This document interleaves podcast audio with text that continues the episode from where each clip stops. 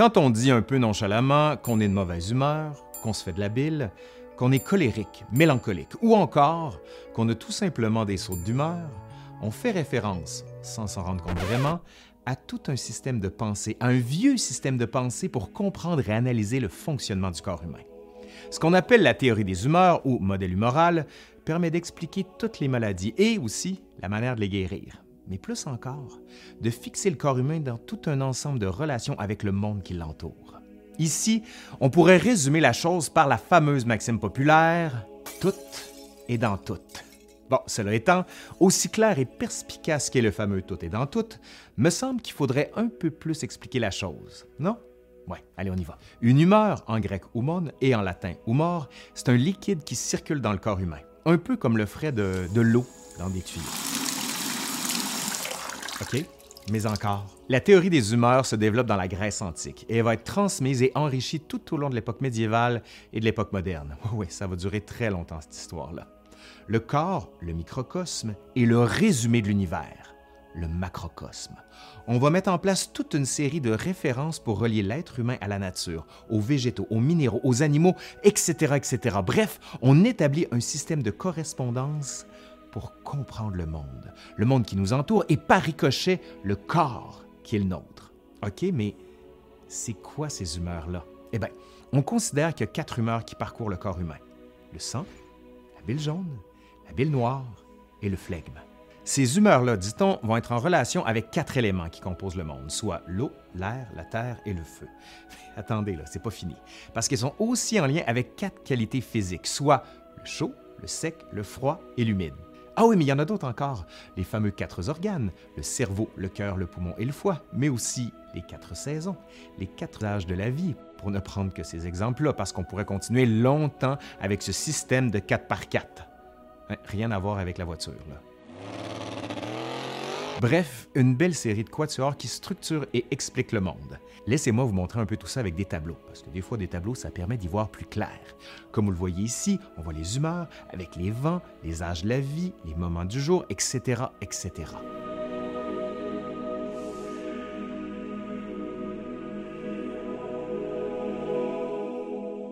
Parce que oui, vous le voyez aussi sur cette image-là, c'est un système d'interrelation qui se met en place. Et aujourd'hui, on va tâcher de démêler tout ça. Ce qu'il faut surtout retenir ici, c'est que le modèle humoral est un système compact et référentiel. Hippocrate, médecin grec très important dont on va beaucoup reparler, indique que la maladie est causée par des dérèglements des humeurs et non par la colère des dieux. Parce que oui, avant lui, on attribuait la bonne ou la mauvaise santé de l'individu en grande partie à l'influence des dieux. En gros, t'as la fièvre, c'est parce qu'Héphaïstos a trop cogné sur ses forges. Bon, je schématise là, pour les besoins de la cause. Donc, exit les dieux avec Hippocrate, la réalité physique doit primer. Pour rééquilibrer les humeurs et donc guérir le patient, il faut se débarrasser des excès d'humeur. Et c'est là que viennent les saignées, qui sont pratiquées dans la médecine ancienne, par incision de la veine, par ventouse ou même par scarification à l'endroit où le corps est souffrant. Mais comment on en est arrivé à la théorie des humeurs?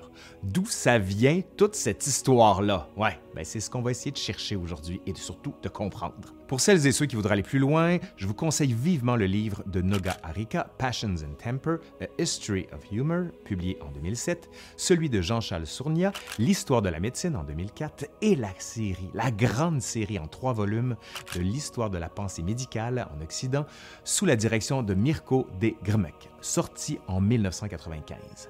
Vous trouverez d'ailleurs la bibliographie complète en description de la présente vidéo. Allez, aujourd'hui à l'Histoire nous le dira, la fameuse théorie des humeurs, du moins sous l'Antiquité.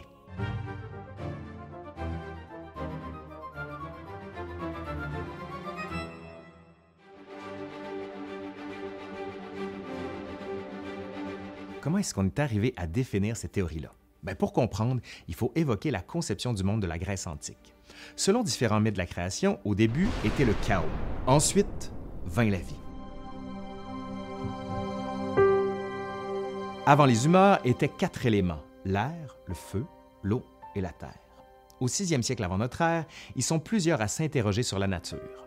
Thalès de Milet soutient que toute matière est faite d'eau, tandis que son disciple Anaximandre avance l'idée qu'elles se sont combinées pour former la matière. Ainsi, le froid et l'humide auraient donné la terre, le chaud et le sec ont créé l'élément qui avait séché la terre, et la vie a ainsi pu émerger de la combinaison du chaud et de l'humide. Dans la Grèce antique, toute une mythologie se met en place pour fonder la pratique médicale. Dieu et demi-dieux guérisseurs prennent en charge la maladie des êtres humains, comme ils peuvent aussi en être les responsables, être responsables de leur malheur, j'entends. On suit ici des traditions qu'on retrouvait déjà chez les Sumériens ou encore les Égyptiens. La divinité grecque la plus connue est sans nul doute Asclépios, qu'on connaît aussi sous le nom d'Esculape. D'après les récits mythologiques, il est le fils de Coronis et d'Apollon. Parti avec Jason et les Argonautes à la recherche de la toison d'or, c'est le centaure Chiron qui lui a appris à soigner les maladies par la parole, les herbes, mais aussi par le couteau. Il aura deux filles. La première, Hygie, qui enseigne les différentes manières de rester en santé, ce qui donnera l'hygiène, et la seconde, Panacée, celle dite qui guérit tout. D'où l'expression ce médicament est une véritable panacée, soit un remède universel. La médecine va être ensuite renouvelée par un ensemble de penseurs qui vont en faire une pratique détachée de l'univers enchanté que représente la mythologie. Pour Pythagore, l'enseignement de la connaissance doit devenir la règle à appliquer. Alcméon, son disciple vers 500 avant notre ère, tâche de mettre en pratique ses enseignements et écarte lui aussi les considérations cosmologiques et astrologiques dans son approche. Dans son étude sur l'origine de l'embryon humain, il en vient à découvrir le nerf optique et ira même jusqu'à distinguer les veines des artères. Ce dernier est également convaincu que le cerveau, plutôt que le cœur, est le siège de la perception et de l'intellect. Platon, dans le Timée, reprendra d'ailleurs cette idée. Pour Aristote, ce serait Alcméon qui serait à l'origine de l'idée selon laquelle la plupart des affaires humaines vont par paires, comme le blanc et le noir, le doux et la mer, le bon et le mauvais, le grand et le petit. Cette notion va être déterminante dans la définition de la théorie des humeurs, soit celle des paires. Un autre, Empédocle d'Agrigante, soutient que le monde ne peut être réductible à une seule identité, mais plutôt constitué à parts égales de quatre éléments, ceux que l'on connaît et que l'on a déjà évoqués. Plus fort encore, il avance que tout ce qui nous entoure vient des diverses combinaisons d'air, de terre, de feu et d'eau. Les éléments étaient unis par l'amour ou par l'attraction et séparés par le conflit ou la répulsion. Au milieu du 5e siècle avant notre ère se structure l'idée selon laquelle toute matière était divisée en quatre paires opposées et principes, chaud et froid, sec et humide, et quatre éléments, eau, air, terre, feu. C'est à partir de ce schéma que la théorie humorale émerge, le corps humain étant lui aussi construit par les mêmes éléments qui l'entourent. L'air est associé au sang, l'eau au flegme, le feu à la bile jaune et la terre à la bile noire à chaque humeur correspondaient deux des qualités fondamentales associées à son élément. Le sang était chaud et humide, le flegme était froid et humide, la collée ou bile jaune était chaud et sec et la mélancolie ou bile noire était froide et sèche. On voit ici la notion de corps microcosme, soit que l'être humain est le résumé de l'univers, le macrocosme. Micro, être humain, macro, univers. Tout et dans tout, une fois encore. C'est ici qu'arrive Hippocrate. Comme le remarque Jean-Charles Sournia, et je le cite, L'Occident, féru de schématisation, attribue à Socrate l'origine de la philosophie et à Hippocrate celle de la médecine. En vérité, c'est plus complexe que ça. Et l'œuvre même d'Hippocrate, qualifiée de Corpus Hippocraticum, qui regroupe une soixantaine de livres, toujours selon Jean-Charles Sournia, non, et je le cite, pas été écrit d'un seul jet, ni par un seul homme, ni surtout à la même époque. On se retrouve donc ici avec une œuvre écrite à plusieurs mains que l'on tâche aujourd'hui de considérer comme un discours à plusieurs voix, mais qui permet tout de même de comprendre le fonctionnement du modèle humoral. Mais je vous rassure, Hippocrate a bel et bien existé.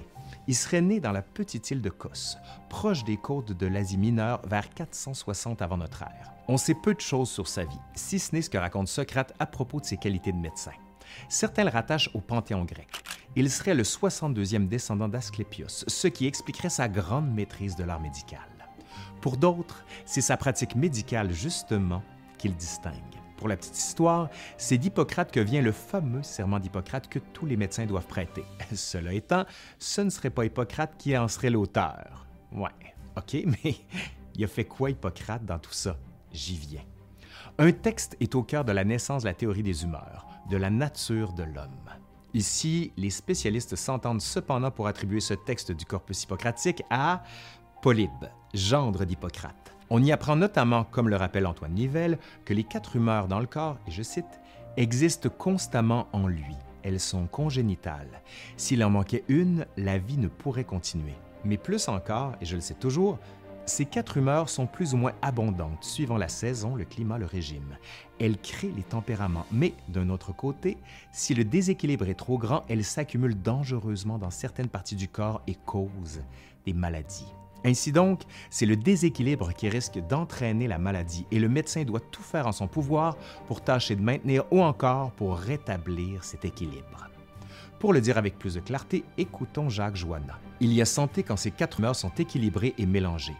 Il y a maladie quand l'une de ces humeurs s'isole et se met à fluer, causant une double douleur, à l'endroit qu'elle quitte et à l'endroit où elle se fixe. Pour les tenants du corpus hippocratique, une maxime est au cœur de tout. La nature est le médecin des maladies, que l'on va résumer plus tard sous la formule latine Vix Medicatrix Naturae. En gros, la nature guérit tout. Elle a en elle ce qu'il faut pour rétablir la santé. Pourquoi?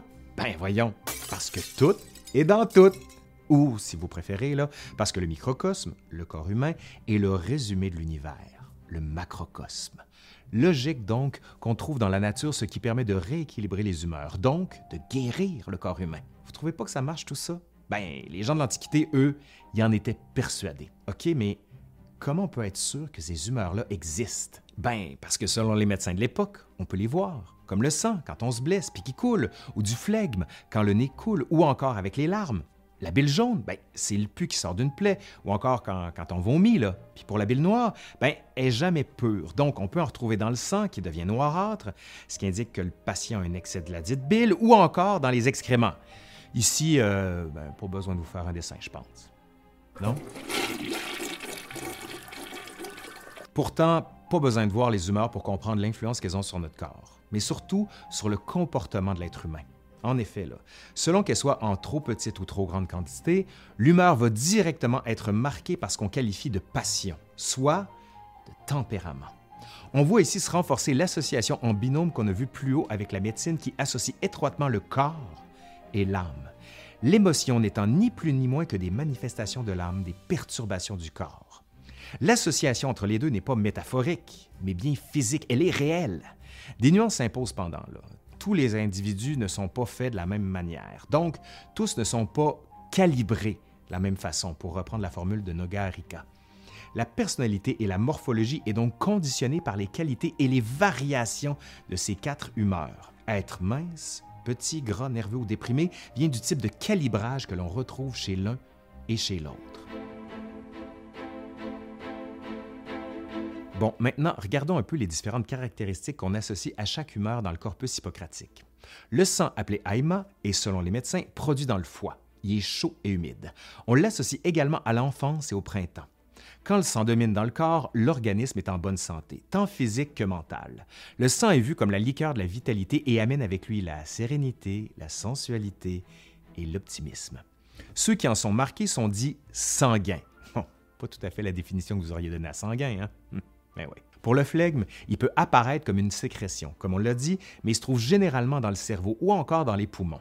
Le flegme est froid et humide. Il est associé à la vieillesse et à l'hiver. Quand on a un rhume, c'est parce qu'on a un problème de flegme. Le tempérament, ben là, je vous le donne en mille, flegmatique, soit être calme, voire imperturbable. La bile ou collée amène ceux et celles qui en ont en trop grande quantité à être colériques. Collé, colérique, c'est logique, me direz-vous. Pour ce qui est de ses attributs, elle est chaude et sèche, donc elle correspond à la jeunesse et à l'adolescence, et à l'été pour saison. La bile jaune est produite par la vésicule biliaire. Enfin, le dernier et non le moindre, parce que quand on se retrouve avec de la bile noire, mélancolia, dans le corps, du moins en trop grande quantité, on devient, ben oui, vous l'avez deviné, mélancolique. Ben oui, mélania collée, mélancolique. Ici, on est dans le froid et sec et on est en automne. Noga Harika écrit que, et je cite, Les personnes mélancoliques avaient tendance à être introspectives, et cette humeur pouvait donc être utile à la créativité, bien qu'elle ait également joué un rôle déterminant dans le délire, la folie ou les conditions associées aujourd'hui à la dépression.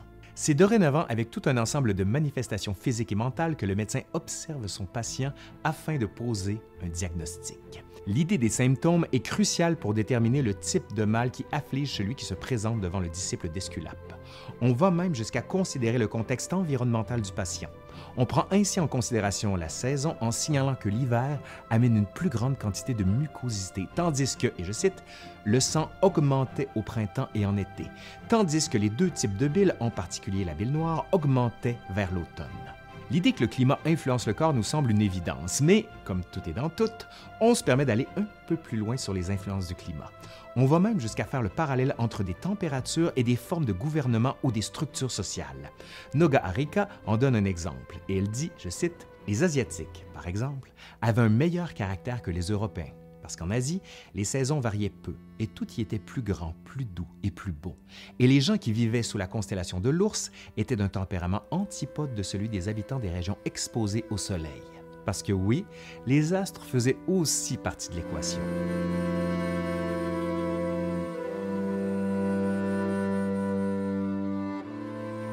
Le monde qui se construit dans la théorie des humeurs en est un qui est compact, interrelié et référentiel. Afin de comprendre l'intérieur invisible du corps, on doit prendre en considération ce qui est visible à l'extérieur, micro et macrocosme. En termes moins techniques, tout est dans tout. On commence à comprendre à quel point la théorie des humeurs est incroyablement riche en ce qu'elle n'explique pas seulement la santé et la maladie de l'être humain, mais qu'elle est un remarquable outil pour comprendre l'outillage mental et la manière de penser le monde des hommes et des femmes de l'Antiquité. Plutôt que d'émettre des diagnostics, les médecins qui ont rédigé le corpus hippocratique se sont surtout intéressés à ce qu'on qualifie de prognostic, soit, et je cite, des observations détaillées des étapes et des périodes de crise de la maladie. Comme par exemple, et je cite toujours, les auteurs se réfèrent généralement à l'éruption de lésions sur la peau, au mouvement des fluides sur le corps et aux problèmes causés par tout blocage. On comprend donc mieux l'intérêt que l'on porte à l'environnement, qui entre dans le processus de description des maladies.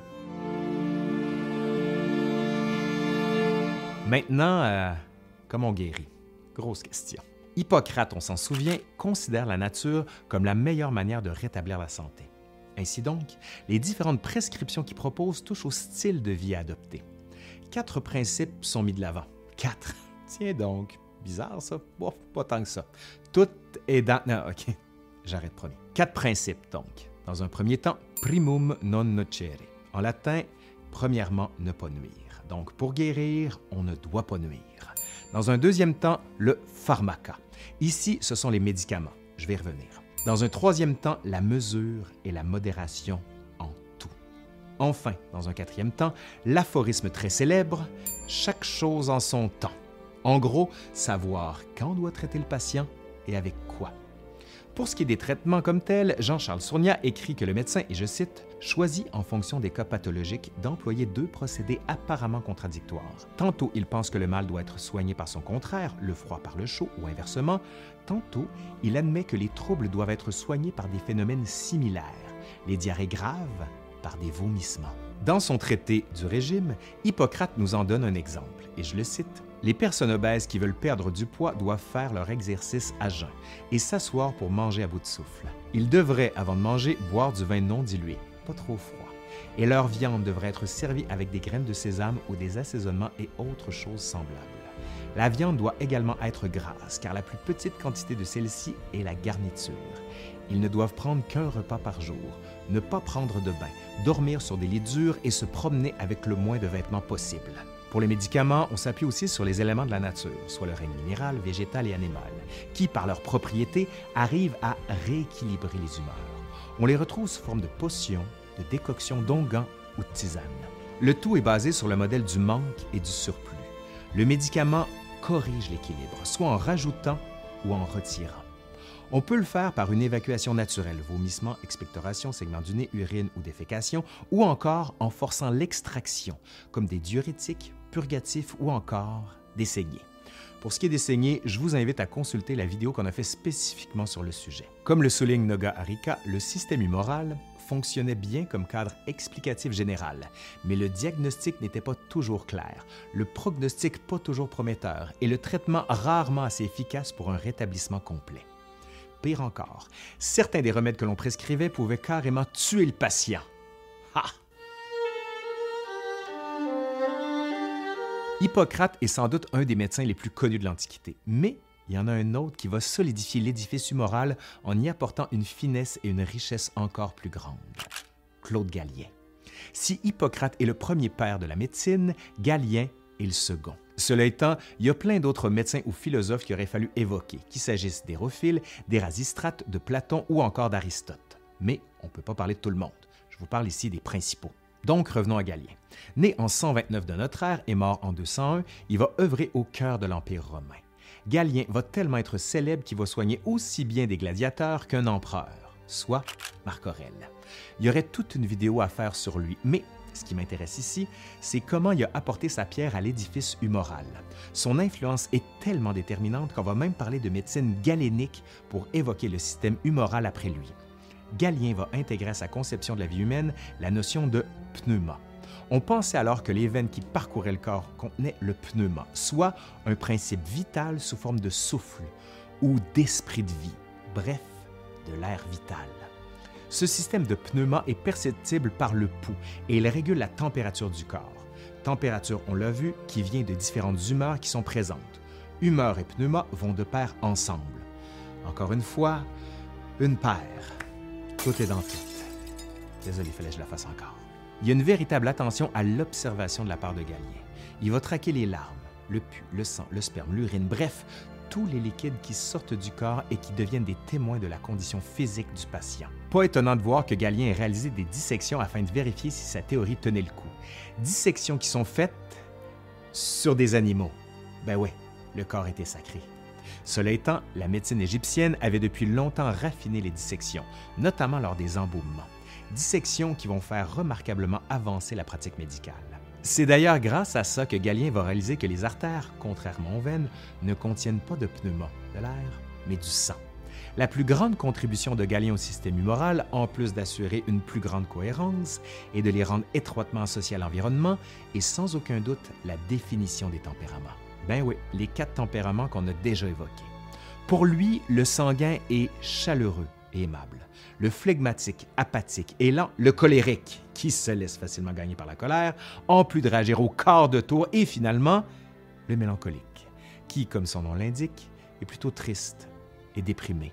Il va prendre le temps de bien expliquer ses tempéraments dans son De Temperamentis. En poursuivant les enseignements de ses prédécesseurs, le médecin prend soin d'expliquer les différences inhérentes entre l'homme et la femme. Ainsi, pour lui, au-delà des différences physiques, il raconte que la femme est froide et humide et l'homme est chaud et sec, ce qui, selon lui, explique l'ascendant du mâle. Et je le cite. La femelle est plus imparfaite que le mâle par une première raison capitale, c'est qu'elle est plus froide. Dans l'espèce humaine, l'homme est plus parfait que la femme. La cause de cette supériorité est la surabondance du chaud. Ainsi, n'y a-t-il rien d'étonnant que la femelle soit d'autant plus inférieure que le mâle parce qu'elle est plus froide. Pour Galien, les organes possèdent tous des qualités, chaud, froid, humide ou sec, qui influencent le corps et la manière dont le corps se porte. Ajoutons, comme on l'a dit déjà, les différents aliments qui sont ingérés, qui eux aussi ont différentes qualités, capables de changer la balance des différentes humeurs par les qualités qu'ils portent ou qui y sont transmises alors qu'ils sont ingérés. Bien sûr, la température extérieure influence aussi selon qu'il fasse un froid humide ou une chaleur sèche. Le corps s'en trouvera marqué et un débalancement des humeurs risque de se produire. Le médecin doit donc rétablir cet équilibre avec les actions qu'on a vues, purge, saignée, régime, etc., mais toujours en respectant la nature, car la nature est le meilleur guide pour la médecine. Vis medicatrix naturae. Galien ajoute aussi l'influence de la Lune, qui par sa présence et sa position influence nécessairement les humeurs. On assiste à une formalisation effective du macro et du microcosme dans la théorie médicale avec ce système humoral. En effet, les humeurs contenues dans le corps ne fonctionnent pas en vase clos. Elles sont perméables aux transformations de l'environnement, qu'ils soient physiques, physiologiques, sociales, voire culturelles. Comme le rappelle Jacques Joanna, et je le cite, L'homme se définit ainsi dans sa totalité par un réseau de facteurs multiples et complexes que le médecin doit prendre en compte, en les embrassant autant que possible dans leur totalité. Donc, pas étonnant de voir que Galien considère que l'eau et la nourriture déterminaient de manière fondamentale le tempérament. Nous voici donc à la fin de ce qu'on considère comme l'Antiquité. Les enseignements d'Hippocrate et de Galien vont percoler longtemps dans la société occidentale, mais c'est en grande partie à cause des médecins et philosophes perses et arabes, notamment Avicenne et Averroès, que ces connaissances vont se maintenir et continuer d'influencer les médecins européens. Ils vont raffiner et expliquer encore mieux les tenants et les aboutissants du système humoral. Mais ça, vous l'aurez compris, c'est une autre histoire. Pour ceux qui veulent aller plus loin, bien sûr, je conseille fortement le livre de Noga Harika et tous les livres que vous voyez ici. Ce sont des lectures passionnantes. Allez, c'est fini pour aujourd'hui. Je suis Laurent Turcot de l'Histoire nous le dira et je vous dis à la prochaine. Allez, bye.